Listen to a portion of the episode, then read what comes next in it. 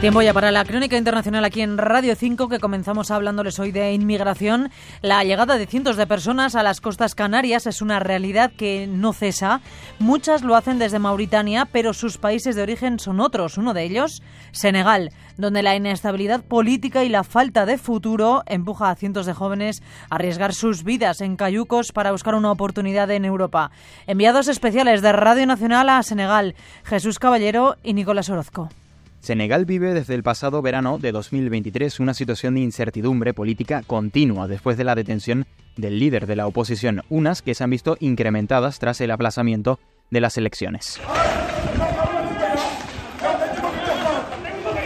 A todo esto se le suma la falta de trabajo en el país, uno muy joven, la media de edad es de 19 años. La situación política nous,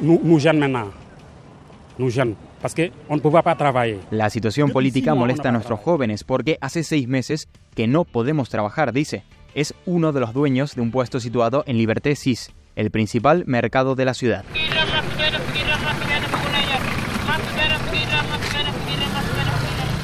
Este mercado en pleno centro de Dakar es uno de los escenarios donde se han vivido manifestaciones. Muchos de esos puestos fueron quemados durante las protestas. Virán tiene 24 años, nos atiende frente a lo que era su día a día. Vendía productos de segunda mano. Hoy han quedado reducidos a cenizas. Ahora se plantea buscar una salida. Muchos jóvenes dejan Senegal para viajar a España. Yo mismo, si tengo la oportunidad, cogeré un cayuco para llegar a España. La historia de Virán es la de muchos jóvenes que optan por arriesgar su vida para lograr un futuro digno. Hoy, por cierto, hay convocadas protestas por todo el país. Y como les decíamos, muchos de esos migrantes parten desde Mauritania, donde las mafias no se arriesgan y pactan con la Marina, a la que pagan mordidas. Lo han constatado los enviados de Radio Nacional a este país, a Mauritania. Carlos Mesas y María Eulate. María, buenos días. Buenos días. Salir hacia las Islas Canarias desde Nuadibú en un cayuco viene a costar unos 1.500 euros y hay que sortear las patrullas mauritanas y las marroquíes que se encuentran a pocos kilómetros. Los migrantes nunca saben cuándo se van a marchar hasta el mismo día en el que se les cita en un lugar de recogida. Por lo general son playas aisladas y de difícil acceso. Adama, migrante mauritano que hizo el trayecto a Canarias, explica que las mafias no se arriesgan y que todo el mundo sabe que la mayoría de las veces pactan con la Marina para que haga la vista gorda. Los que organizan los viajes hacia Europa reciben ayuda de mucha gente, incluidas las autoridades.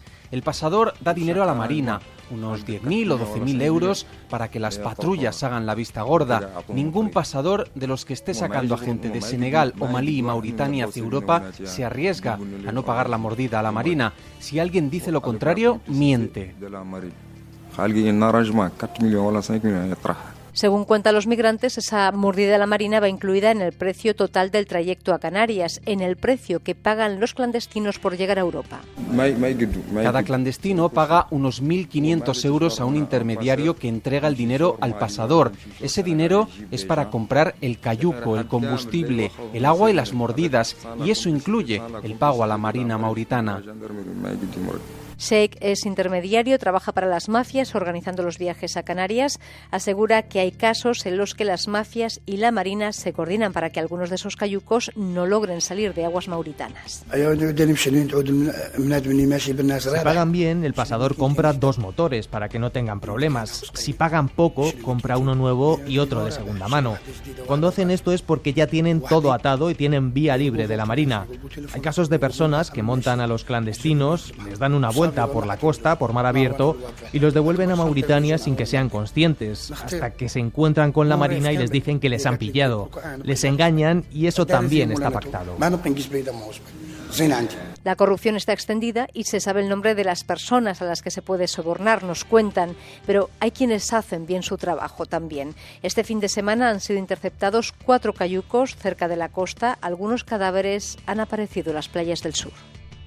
Vamos a cambiar de asunto. El rey Abdalá de Jordania ha insistido ante el presidente de Estados Unidos, Joe Biden, en que la comunidad internacional no puede permitir un ataque israelí en Rafah porque provocaría una catástrofe humanitaria. Ambos mandatarios se han reunido en la Casa Blanca mientras aumenta la presión internacional para que Netanyahu no lance un ataque a gran escala en Rafah, donde se hacinan más de un millón de personas, muchas de ellas desplazadas. Corresponsal en Washington, María Careu. Son dos de los países que intentan mediar para conseguir un acuerdo entre Israel y Hamas que facilite la liberación de los rehenes. El presidente de los Estados Unidos apuesta por una pausa temporal en los ataques. De al menos seis semanas que nos dé margen para construir algo más duradero, dice Joe Biden. Necesitamos un alto el fuego duradero ya. Esta guerra debe terminar, asegura el rey de Jordania. En un encuentro en la Casa Blanca, ambos han pedido a Israel que no ataque Rafah, que no empeore la situación que ya viven los ciudadanos de Gaza previamente desplazados allí. Que no lo haga sin un plan humanitario creíble, pide Biden a Netanyahu. Que no empeore todavía más una catástrofe humanitaria insostenible, dice el rey Abdallah de Jordania. Ambos mandatarios aseguran que la única solución a futuro es la creación de dos estados diferentes. Y sobre el terreno, el enviado de Donald Trump, Jason Greenblatt, en conversación con periodistas internacionales, ha dicho, por ejemplo, que reconocer al Estado palestino sería un grave error o que en el atentado del 7 de octubre también participaron civiles. Así las cosas, y si como todo apunta Trump vuelve a la presidencia, el escenario en la región se prevé complicado, como complicada es la situación en Han Yunis. Corresponsal de Radio Nacional en Jerusalén, Laura Alonso, buenos días. Buenos días. Sí, mientras parecen profundizarse las diferencias, al menos dialécticas, entre Netanyahu y Biden sobre una posible operación en Rafa, el que fuera enviado de Trump para Oriente Medio cree que el presidente de Estados Unidos se equivoca cuando hace advertencias, por mínimas que sean a Netanyahu, sobre la protección de civiles o sobre no deshumanizar a los palestinos. Están tratando de constreñir a Israel, por ejemplo, con esas advertencias sobre Rafa que son peligrosas para Israel, peligrosas para el ejército y para los rehenes. To the hostages Para Jason Greenblatt, que asesoró a Trump sobre Israel, jamás prácticamente se confunde con la población civil de Gaza, porque a su juicio no solo es que civiles, demasiados en su opinión, participaran en la masacre del 7 de octubre, es que dice además colaboran en la custodia de los rehenes. No es la primera vez que escuchamos que civiles retienen a rehenes, aunque no sé si utilizar la palabra civiles es apropiado, porque haciendo lo que hacen se han convertido casi en combatientes en esta guerra. Cree el asesor de Trump que las sanciones a los colonos son un error porque equiparan la violencia de los israelíes, dice, con el terrorismo de los palestinos, como también cree que sería un error el reconocimiento unilateral del Estado palestino. Mientras en la franja hoy Israel vuelve la vista de nuevo hacia Han Yunis, artillería y enfrentamientos sobre el terreno desde primera hora de la mañana que se extienden prácticamente hasta el paso fronterizo de Keren Shalom, según aseguran desde la franja. Abrazo, Laura, gracias. Gracias, hasta luego. Vamos a volver a Estados Unidos con nuestra corresponsal, con María Caro, porque Donald Trump tiene de plazo hasta hoy para recurrir ante el Supremo el polémico fallo que rechaza su inmunidad en el caso del asalto al Capitolio de enero de 2021 que podría obstaculizar sus aspiraciones a la reelección, María.